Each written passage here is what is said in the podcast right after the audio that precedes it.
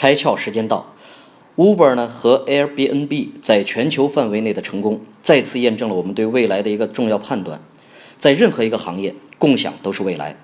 其实呢，共享经济并不是什么新鲜理念，它只是让商业回归了人性。几年前我们根本无法想象需要耗费多少人力物力才能达成的目标，通过互联网呢，以近乎零成本的方式实现了。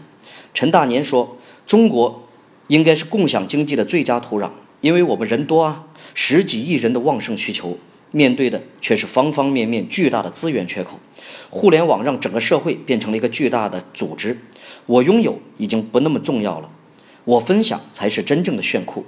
毫无疑问，共享经济将会是人类未来最主流的经济模式。它把多余的资源转化为生产力，它让每个人都成为自己的经纪人，在多个工作角色之间可以自由切换。